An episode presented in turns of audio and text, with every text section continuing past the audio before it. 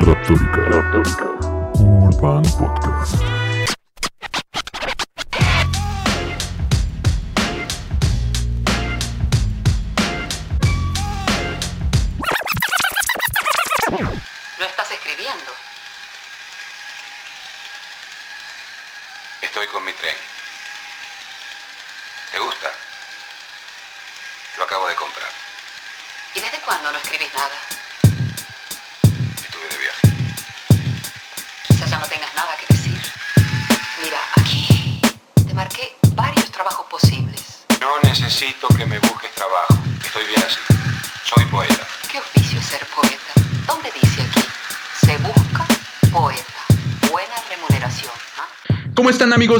Bienvenidos a Raptórica en su segunda temporada. Estamos en el primer episodio y recuerden escucharnos todos los viernes a las 9 de la noche a través de Spotify, iBox, Anchor. Ya lo saben, todos los viernes a las 9 de la noche.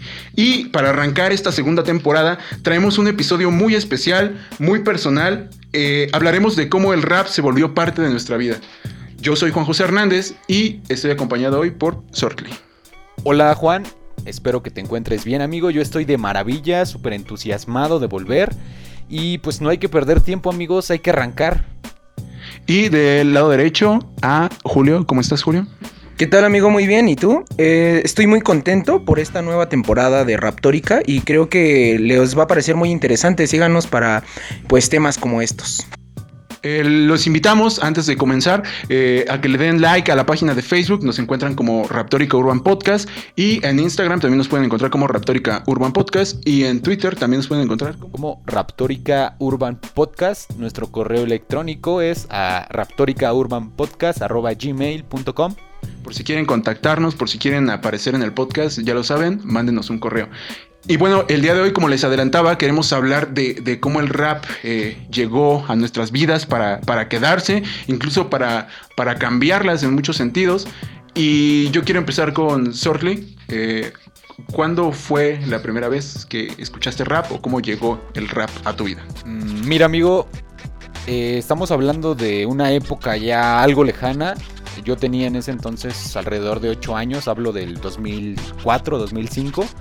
Eh, yo tenía unos conocidos, eh, unos vecinillos de mi edad, que nos invitaron a mi hermana y a mí a ver una película. Y pues esa película resultó ser La calle de las ilusiones de Eminem, o 8 millas. Exactamente. Y pues ahí fue donde por primera vez tuve un acercamiento al género. Posteriormente, pues comencé a escuchar alguna música de Eminem, la famosa canción de Lost Yourself, eh, Without Me también, y pues alguna otra, ¿no?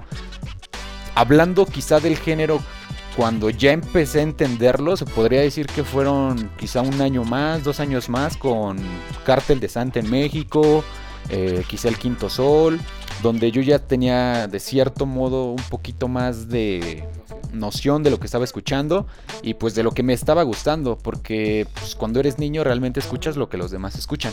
Aquí es donde empiezas a tomar tus propias decisiones. Yo puedo decirte que más o menos por ese entonces fue cuando el rap llegó a mi vida. Sí, me, me llama la atención y creo que es algo como generacional que esta película de Ed Mile haya impactado eh, en tanta gente, ¿no? Yo, yo he escuchado que muchos raperos, no sé, el propio Scone, creo que tiene tatuado el, la- el nombre de la película o el póster de la película en un brazo. O sea, creo que ha inspirado a nuestra generación y, y a alguna ahí un poco mayor eh, para meterse a, a hacer freestyle o incluso hacer música, ¿no? Sí, se puede decir que es una película que cambió vidas, ¿no? Que introdujo por primera vez el género a, pues llamémoslo al mundo. Sí, y si, y si no la han visto, perdón, si no la han visto, eh, es una recomendación que totalmente tienen que verla. Eh, la película se llama 8 millas de Eminem y actuada por el propio Eminem. El soundtrack es genial y tienen que escucharla. Ahora sí, Julio. Eh, creo que es una película con un gran mensaje, fuera de, de lo bien producida que está. Eh, nos indica que el rap lo puede ser cualquiera y, y pues nada, solo tienes que echarle ganas y, y pues darte el papel, ¿no? Sí, y ya que tienes la palabra, me gustaría escuchar a- para ti cómo apareció el hip hop o el rap en tu vida. Amigo, yo creo que el rap llegó a mi vida eh, debido a canciones que escuchaba mi papá. Eh, la, la familia influye mucho en tus referencias musicales cuando eres pequeño. Y pues nada, escuchar a mi papá con, con Caló. eh, hay un disco completo de La Maldita Vecindad que se llama El Círculo, El Circo, me equivoqué. Eh, eh, este disco del Circo tiene canciones que me parecían... Solín es de ahí, ¿no? Eh, exactamente, es la canción que iba a decir. El coro del Solín me parecía una forma peculiar de interpretar una canción, algo muy, muy, muy raro de escuchar. Y pues nada, escuchar eso sobre una base de, rap, pues nada, fue, fue la locura para mí, explotó mi cabeza. Y, fue de lo mejor que me pudo pasar. Escuché a Los Tres Delincuentes, a, a Molotov. Y, y pues nada, por gusto creo que en la primaria, tercero y cuarto, Cartel, Adquit y el Quinto Sol fueron mis compañeros principales. Eras, eras bien malandro, ¿no? Eh, definitivamente. ¿Y no veías que sangre por sangre de casualidad? Eh, obviamente, Miklo, Miklo Belka. Eh, bueno, en mi caso, también obviamente el género llegó a mí por mi papá. Yo creo que tendría unos 5 o 6 años, la primera vez que yo recuerdo haber escuchado rap o en este caso hip hop, específicamente a Vanilla Ice, a MC Hammer, a Cypress Hill, gente que era como, eran como temas muy comerciales para el hip hop en ese momento y era lo que llegaba aquí y era lo que mi papá ponía entre muchas otras cosas como rock en español y todo esto. Eh, era lo que yo, de lo que yo recuerdo, ¿no? Por ejemplo, de, de esas épocas, como de 5 años, les estoy diciendo. Y digamos, a mí me llamaba la atención, es lo que dicen, es, es, es como lo que ponen y como lo ponen tanto que a ti te va llamando, ¿no? Te va gustando.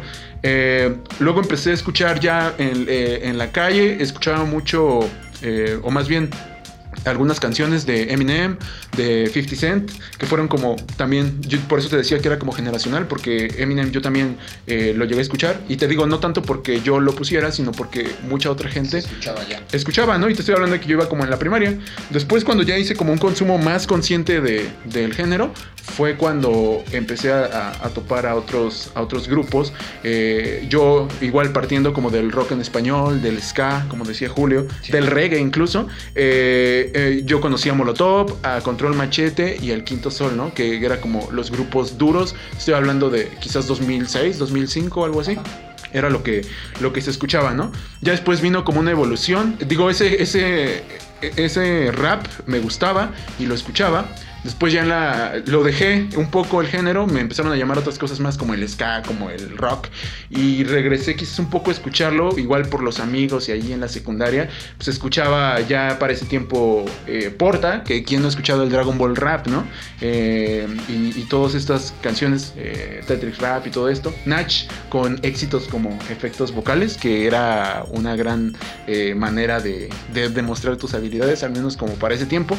Al mismo tiempo empezaba para mí, eh, o, llegaron a mí las batallas de freestyle. Y entonces en ese tiempo también empecé a escuchar ya freestylers, ¿no?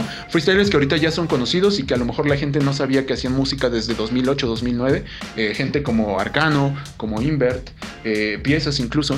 Entonces e- ese era como el rap que, que yo, fueron mis acercamientos al rap, ¿no? Porque yo llegué al rap ya de una manera más cercana por las batallas realmente. A mí me llamaron primero las batallas. eh, eh, eh, las bases de Dr. Dre y todo esto. Y, y después empecé a escuchar a, a freestylers en ese, en ese tiempo. Mm. Mira, Josh, a diferencia de ustedes dos que contando sus historias, pues gracias a su familia empezaron a escuchar el género, yo creo que a diferencia mía, al ser contrastante, esto fue lo que hizo que me apasionara mucho el género, porque yo lo descubrí en una etapa de mi vida donde ya estaba empezando a ser un poquito consciente de esto sí me gusta, esto no me gusta. Eh, y fue donde conocí el rap y lo empecé a hacer parte de mí. Entonces creo que ahí fue donde surgió mi pasión más grande porque no me quedé solo en el rap. Me gustó el freestyle, me gustó lo que era la cultura hip hop en sí. Yo ahí ya tenía alrededor de 9, 10 años. Eh, se puede decir los inicios de secundaria fue donde llegó mi boom del género porque ahí era donde yo, pues se puede decir que ya escuchaba rap casi, casi 24/7. Eh, principalmente en ese entonces yo escuchaba quizá grupos de España. Creo que casi todos tenemos muchos recuerdos de España. Me parece que ya comentaron de Porta y demás. Eh, teníamos también a Violadores del Verso, a Nach, eh, por ejemplo a Chojin. Siento que fue Chojin junto con Rapsus Clay. Y te puedo meter quizás Santa Flow de lo más representativo que yo tuve de España eh, en rap. Si hablamos de este lado del charco, yo también empecé a conocer en ese entonces a Cancerbero, que pues Cancerbero es una persona increíble dentro del rap y todo lo que transmitía, que te puedo decir que hasta el día de hoy eh, me sigue acompañando muchas veces.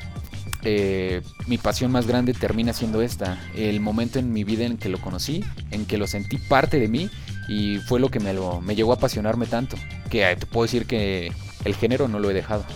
Continuando con eso, güey, yo creo que por ese tiempo, o bueno, después, en prepa yo me acuerdo que te conocí y ahí sucedió como algo, eh, como lo que dices, como esta, esta parte como de sentir tan propio el género, o sea, las letras te las apropias y sientes que son tuyas y que Las le quedan... vives, ¿no? Exactamente, la- las vives y, y te apasionan. Yo creo que ese momento eh, me sucedió igual cuando te conocí, me mostraste como eh, lo que dices, muchos otros raperos, eh, Rapsos Slay, eh, Santa Flow y particularmente el caso de Cancerbero, que yo creo que fue el primer rapero que yo escuché y, y, o sea, me transmitió totalmente otra cosa, ¿no? Y sin ser particularmente bueno musicalmente, sino a, base de puro recitar sobre una, sobre una base, eh, todas las cosas que decía y cómo las decía, eh, a mí, a mí me, me atraparon totalmente. Y lo que dices, o sea, yo a la fecha sigo escuchando a Cancerbero, eh, sigue siendo para mí uno de los máximos referentes, eh, me encanta. Y sí, ahí- empezaron para mí, o, yo empecé a ver algunas cosas en el rap que no veía en ningún otro género musical, como la simpleza y, y comple- y complejidad al mismo tiempo de, de sus letras y por un lado la música, ¿no? O sea, ya lo hemos platicado en otros podcasts, que no es muy difícil hacer rap en el sentido de que no necesitas saber tocar un instrumento, no necesitas saber cantar, o sea, nada más necesitas tener algo que decir, eh, plasmarlo con rimas y vas, ¿no? O sea, consíguete una instrumental y, y- y lo tiras. No, no es tan, no es tan difícil hacer rap en cualquier eh, calle, se puede hacer freestyle, eh, cualquiera te puede hacer un beatbox, o sea, por eso esta, esta cultura es tan chingona y por eso creo que, que nos, ha, nos ha impactado tanto, ¿no? Creo yo. Eh, de eh, eso, por un lado, ¿no? Eh, sus letras me, me encantan. Bueno, claro, hay raperos, hay de raperos a raperos, pero también me encanta que es multifacético, ¿no? Ya hablaron de Cartel de Santa y todo esto que puede ser ahí como un rap este más, eh, no sé si decirlo como malandro de calle, pero también hay gente como Chojin que te invita más como a reflexionar, el fam- famoso rap conciencia, ¿no? Hay letras eh, de todo, ¿no? Hay de amor, de desamor, si vamos con Porta hay de videojuegos, si hablamos de, de no sé qué, y si otra gente vamos a encontrar temas de la muerte, de la depresión, O sea, incluso el punto en el que el rap te cuenta una historia, ¿no? te cuentan una historia, o sea, es muy completo, hay muchísimas facetas en el rap. Súper versátil el género, ¿no? Sí, súper versátil. Y lo que te digo es que realmente necesitas tener algo que decir y una base y vas, es tuyo. Amigos, yo creo que el, el género me apasiona eh, debido a estas frases de impacto, así las llamo yo, y creo que son semejan- semejanzas en momentos de vida y cosas que te han pasado. Creo que las relacionas completamente a, tu vida y pues nada, te, te quedas con ellas, se te graban y, y esa repetitividad te, te lleva a que te gusten más. Creo que todos los ritmos musicales tienen este, estas frases de impacto, pero la interpretación que se le da en algunas canciones de rap y escuchar la base me hacen pensar en, en que es único y que es algo que quiero escuchar pues realmente toda mi vida. Creo que me acostumbré tanto que ahora elijo cuál escuchar dependiendo de la base o el, el artista y también el mensaje que quieran dar. Ok.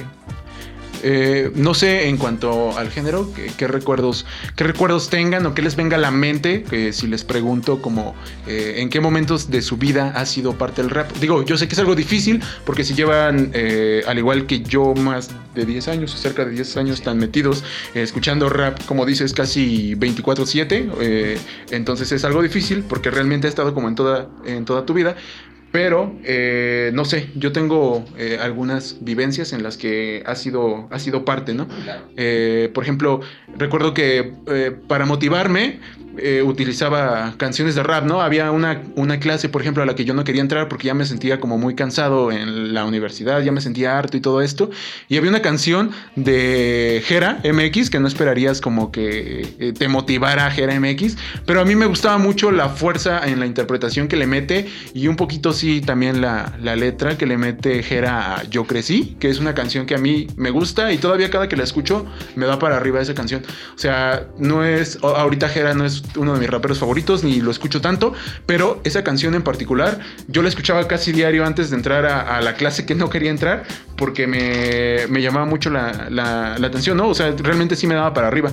Eh, hay otras canciones que han formado parte de mí, como Mundo de Piedra, que en algún momento incluso la, la- o sea, yo me acuerdo que cuando la escuché en prepa, dije, esta canción, sin pedos, podría ser una película, podría ser algo, algo más, ¿no? Porque te está dando una, una narrativa Una muy cabrona. Te lo describe de una manera... De cuántos ángulos. Exacto, te lo describe de una manera tan, eh, tan Acertada. Sí, o sea, sientes que la estás viviendo.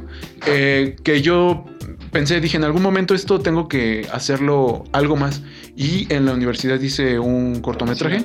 Hice un cortometraje y ahí lo pueden encontrar en YouTube. Si lo buscan como Mundo de Piedra cortometraje, lo pueden encontrar. Obviamente no lo hice solo, lo hice con un gran equipo ahí en la universidad.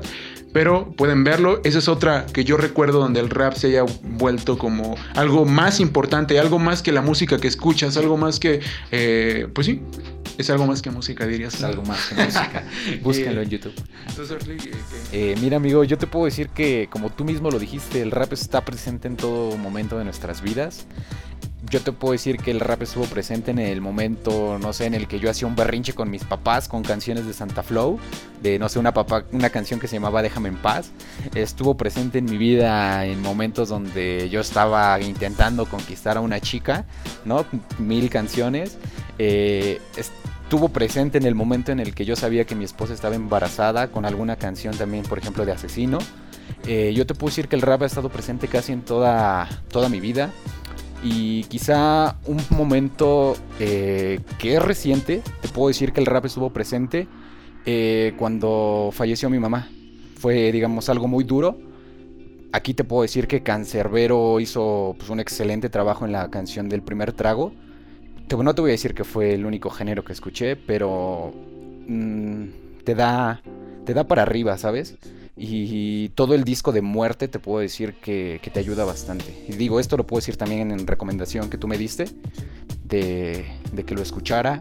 Mm, quizá es a día de hoy eh, lo que más me ha ayudado el rap, pero pues prácticamente desde que lo escucho hasta la fecha, pues casi en cualquier momento, cada decisión, pues ha, ha formado parte de mí.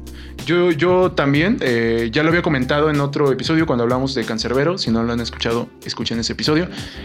Un episodio donde hablo sobre esto, ¿no? O sea, yo también eh, solía tener como mucho miedo a la muerte, muchas cosas así. Y escuchar a Cancerbero en ese disco, o sea, ese disco completo fue algo eh, muy, muy cabrón, diría yo.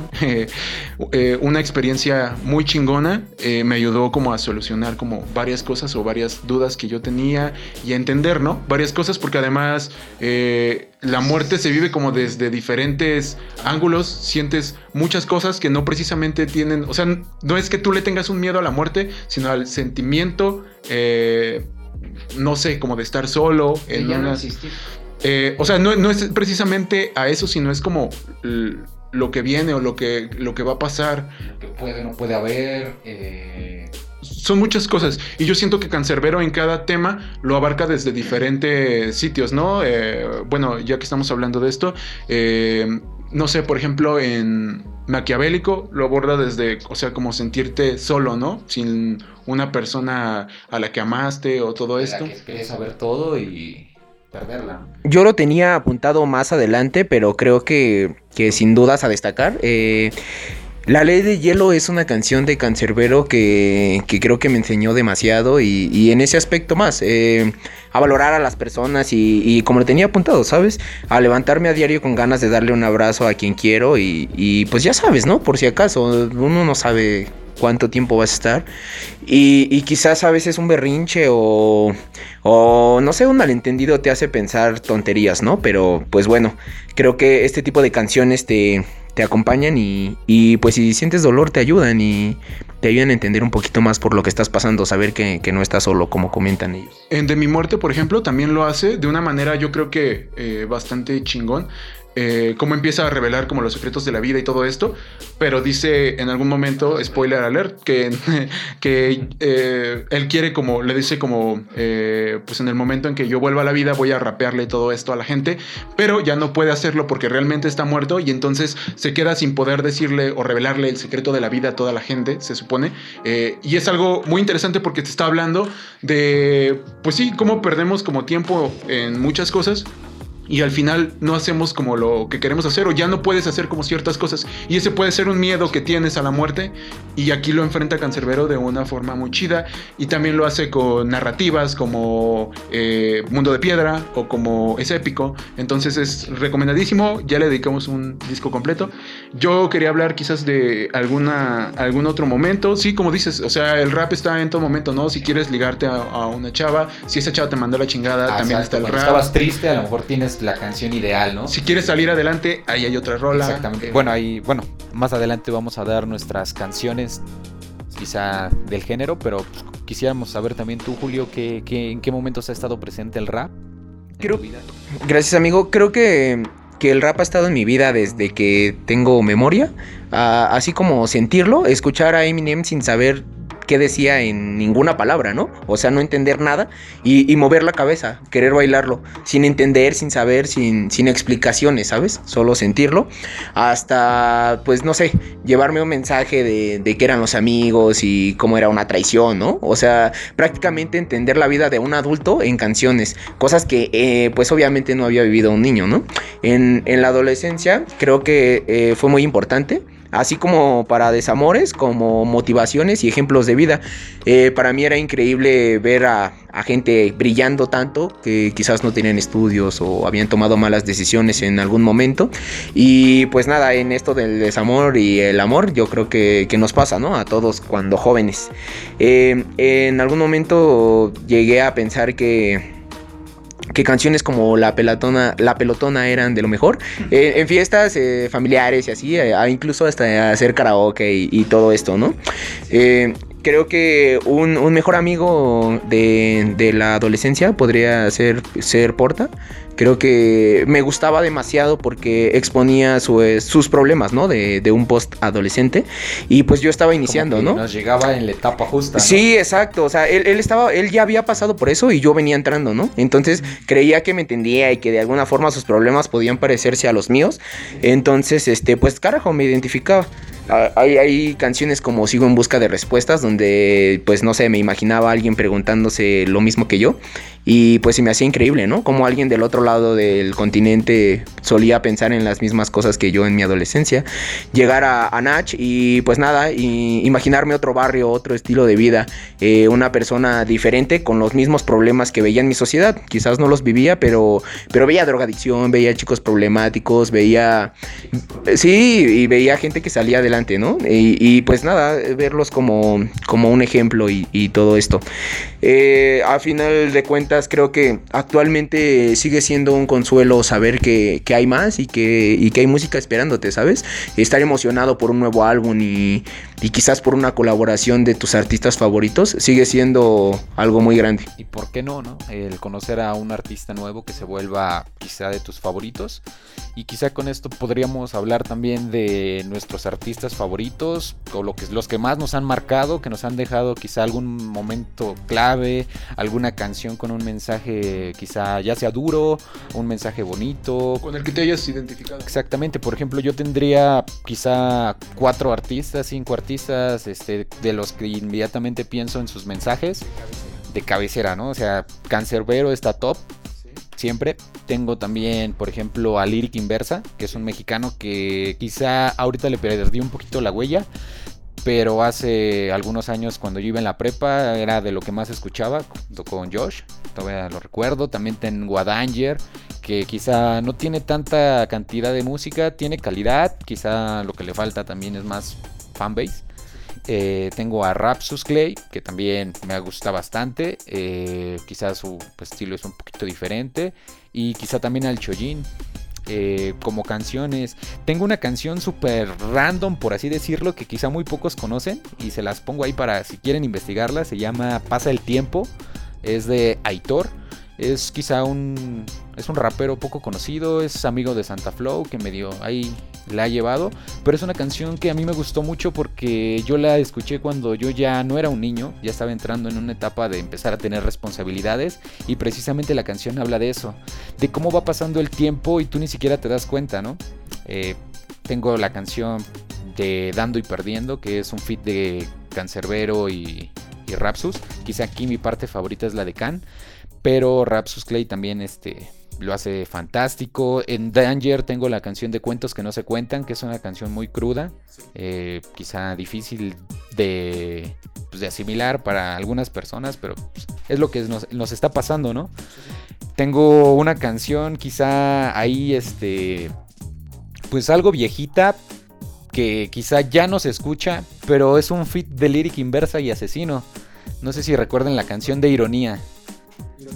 Es una canción de muchas realidades, de que donde se están cuestionando el por qué son las cosas así. Yo recuerdo que yo compartía con ellos en ese momento el de, oye sí, pero ¿por qué pasa esto? ¿Y por qué es el otro, no? Este, yo empatizaba en ese momento y pues es una canción que me llegó bastante. Eh, pues, también la canción que ya dije del primer trago de Cancerbero eh, me ha llegado mucho y pues no sé, este, ustedes qué es lo que nos puedan compartir. Muy interesante, amigo. Creo que, que en muchos coincidimos. Eh, en Danger, en Lírica Inversa, creo que, que, son artistas mexicanos con un gran potencial y, y, pues bueno, que quizás no tienen las visitas que merecen, pero, pero pues vaya, entre los reales son reconocidos, por así decirlo, ¿no? Los reales sabemos. ¿no? Exacto.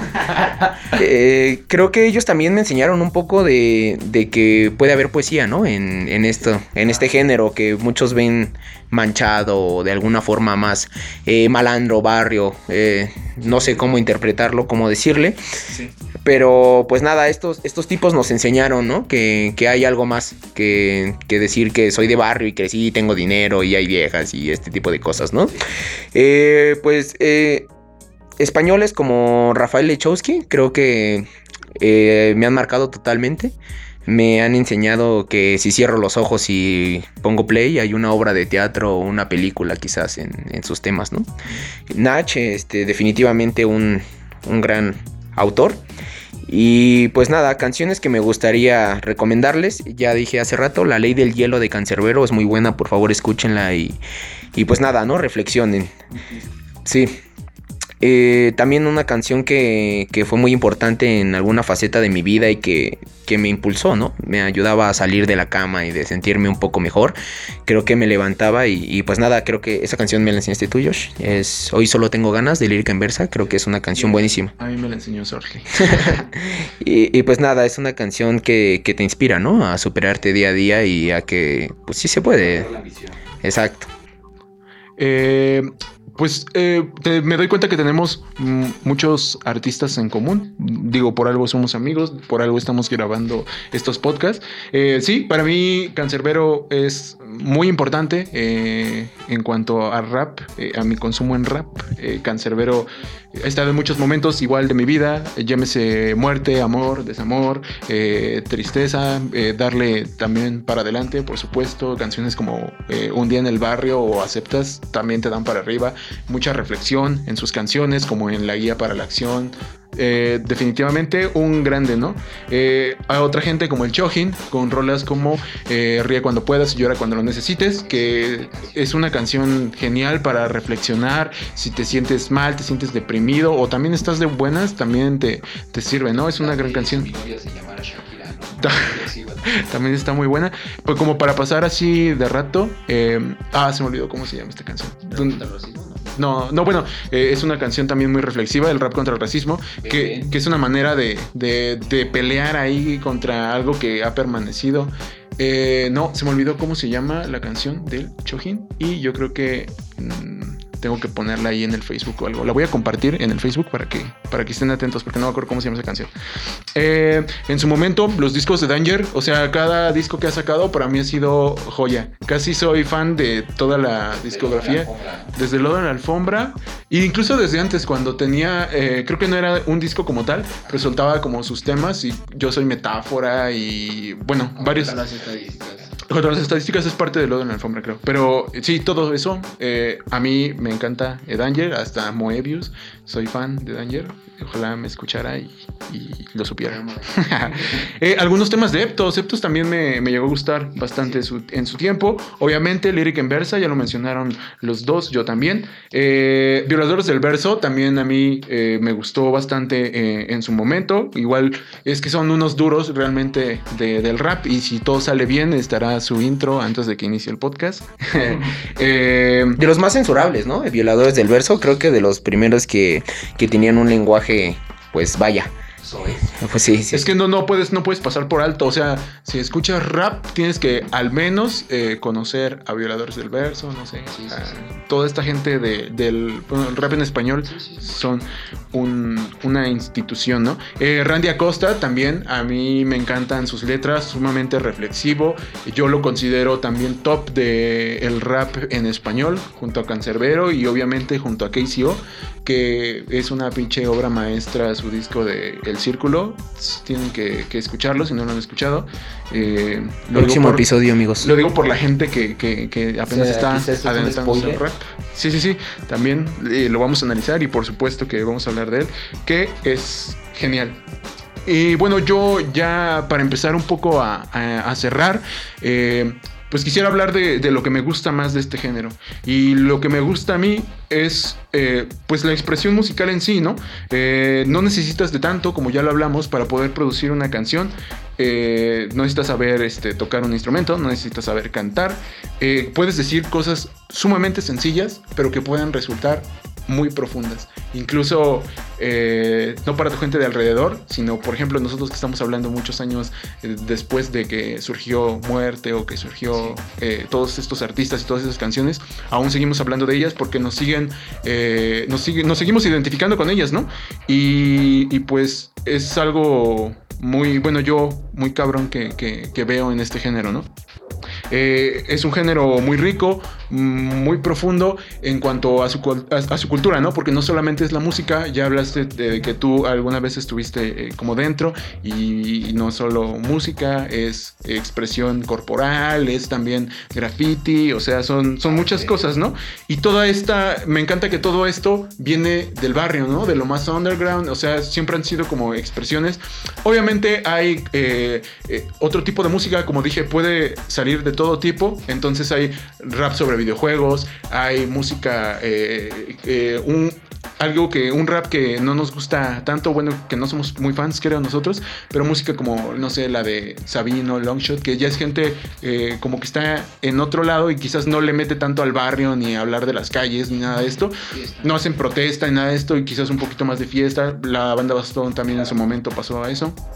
Que también es mu- que también es el Daiko, que también habla de la fiesta.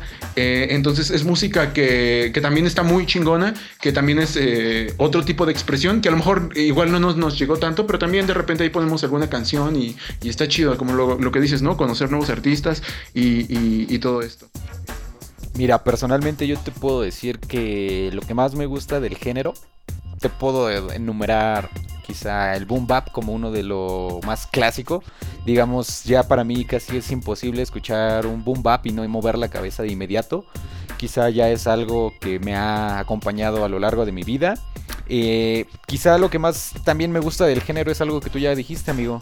Y es que el género es tan versátil que te puede contar cualquier temática sin ningún problema y se adapta a la perfección. Te puedes encontrar una base súper melancólica que a lo mejor hasta te hace llorar. Una canción súper movida que te va a hacer mover la cabeza, que te va a hacer echarle todas las ganas a, a lo que vayas a hacer. Y pues eso es lo que a mí me, me encanta, porque si yo un día amanezco triste, sé que va a haber una canción que me va a hacer sentir mejor.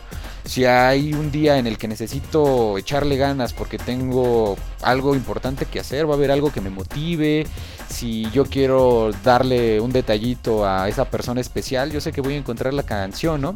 Entonces siento que eso es lo que me gusta, que como dices, es un género muy rico, muy completo, donde puedes encontrar prácticamente cualquier cosa y pues es parte de nuestras vidas, se volvió parte importante, como tú lo dijiste, eh, no solo el rap, sino toda su cultura en general. Yo te puedo decir que yo pues intenté hacerle casi de a todo. Tengo hasta algunas canciones que yo hice, como tú dices, es tan fácil, eh, no necesitas muchos recursos, que pues simplemente es creatividad y pues el límite te lo vas a poner tú. Entonces, pues a todos los que nos están escuchando, si tienen algo que decir, perfectamente pueden tomar un lápiz, una pluma, escribir sus ideas, rapearlas sobre una base y de verdad se los digo, es algo muy bonito y pues aquí tenemos por ejemplo un ejemplo en nuestro compañero Daiko que pues es una persona que siempre le gustó, ahorita ya pues está empezando con su carrera, ya parece ser que le está yendo bien y pues qué bueno, ¿no? Es un ejemplo de que pues cualquier persona puede amigos, así que échenle los kilos. Yo creo que lo que más me gusta del género eh, pues no, no puedo decir algo diferente a lo que ustedes ya abarcaron. Eh, este tipo de, de, compañía a lo largo de nuestras vidas nos ha dejado un mensaje claro y es que pues rap siempre va a haber, ¿no? Para consumir, para estar, depende cómo te sientas y, y todo esto. Pero yo me quedo con el mensaje de, entre comillas, la rebeldía. Creo que, creo que esta cuestión de, de quitar como un poco la censura y hablar contra el gobierno y de problemas que existen en nuestro país, comunidades o en otros países, se me hace muy emblemático. Creo que esa guerra en palabras se me hace muy importante y, y pues nada, aplaudo mucho la labor de, de, los que se atreven, ¿no? De los que se, se ponen la, la, la, batuta y pues se rifan por el, por el pueblo, por el barrio, por su gente. Creo que es muy mucho de respeto y, pues nada, se ha hecho pues casi casi cultura. Eh, pues sí, yo creo que en esencia eso es el rap o eso ha sido el rap, o sea, esto de ir contra el sistema, de hablar de problemas que pues no ves en la televisión, en los medios tradicionales, eh, que no se solían ver, ¿no? Eh, desde sus inicios, ha sido eso el rap, como lo decía, una expresión muy eh, de barrio, muy underground, y yo creo que es una música, yo recuerdo que mucha gente la tacha ahí como de música de secundaria y todo esto, porque a lo mejor ahí la conociste, pero para mí, para nada es ese tipo de música. Creo que si piensas así, deberías como prestar más atención eh, a, a, las letras, buscar eh, varios tipos de artista. Exacto. Seguramente va a haber alguno que te llene, seguro lo vas a encontrar, solo te hace falta escuchar más. Y es lo que te iba a decir, quizá para complementarlo, quizá lo que te ha faltado es encontrar al, al artista correcto, ¿no? Sí. Y es el consejo que yo le daría quizás a la gente que nos está escuchando y que no es tan fan del rap, a lo mejor solo de las batallas, o a lo mejor solo de la música, o a lo mejor solo... O solo porque son nuestros amigos. Eh, eh, con esto estamos llegando al final de este episodio. Eh, espero que les haya gustado. Hablando mucho, mucho del rap y de algunos temas que por ahí en los que hemos estado pensando. los invitamos a escucharnos todos los viernes a las 9 de la noche. Un saludo ahí para la gente que siempre ha estado pendiente. Un saludo para Santiago Ramírez, que siempre nos anda preguntando que cuándo sale la segunda temporada. Aquí está, amigo, y esperemos que estés al pendiente cada fin de semana. No, me despido, yo soy Juan José Hernández. Me despido amigos, yo soy Luis García, a.k.a. Sortly. Espero les haya gustado, les haya sido entretenido la manera en que nosotros conocimos el rap, en la que llegó a nuestra vida y se quedó.